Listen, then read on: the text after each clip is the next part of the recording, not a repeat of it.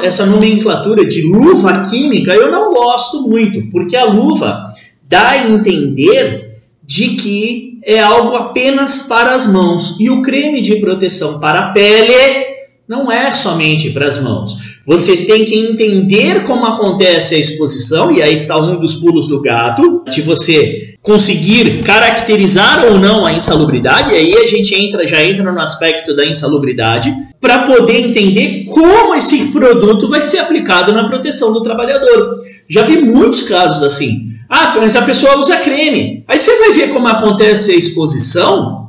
Pô, o cara ficava com o braço sujo também. E aí o creme não é só aplicado nas mãos. E no braço, ah não, não usava nada. Ué, mas se o braço também tem exposição, por que, que não usa o creme no braço? Ah, porque é, é luva química. Então, o creme de proteção para a pele.